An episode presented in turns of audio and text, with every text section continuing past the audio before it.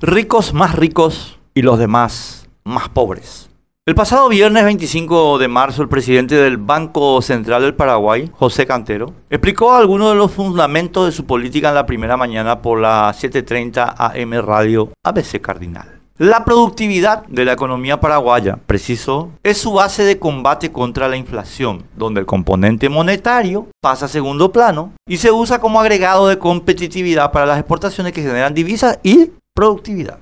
Con ese argumento justificó la pérdida del poder adquisitivo del salario de los paraguayos que los ganan en guaraníes. En defensa de José, tengo que decir que es alguien que siempre se preocupó por sintonizar con la vanguardia del pensamiento económico del sistema financiero norteamericano. Robert McTeer y Jeremy Stein, ambos influyentes académicos que trabajan con el sistema financiero de Estados Unidos. Ben Bernanke, Bernanke Doctrine, la colección de decisiones tomadas por él de la Reserva Federal Norteamericana. Y Thomas Oatley, serie International Political Economy, son algunos de los referentes de esa vanguardia. En realidad, todos son seguidores del alemán Richard Wagner, Prince of Yen, quien es el ideólogo original del Quantitative Easing, la matriz en la que se encarnan las ideas expuestas por José en la entrevista. El quantitative easing, la flexibilización cuantitativa, es la nueva e ingeniosa manera de encubrir con retórica difícil la mera expansión de la base monetaria. Cantidad de dinero, para decirlo fácil. Que la inflación es un fenómeno monetario es una de las proposiciones mejor demostradas, decía Milton Friedman, después de haber estudiado el fenómeno en historia monetaria de Estados Unidos y otros muchos ensayos posteriores. Y a pesar del sofisticado palabrerío con que pretenden encubrirlo ahora, el índice inflacionario de Estados Unidos, el mayor en más de tres décadas, confirma que el quantitative easing que aplica la Banca Central Norteamericana, la Reserva Federal, tiene el efecto que Friedman atribuye a la expansión sin sustento de la base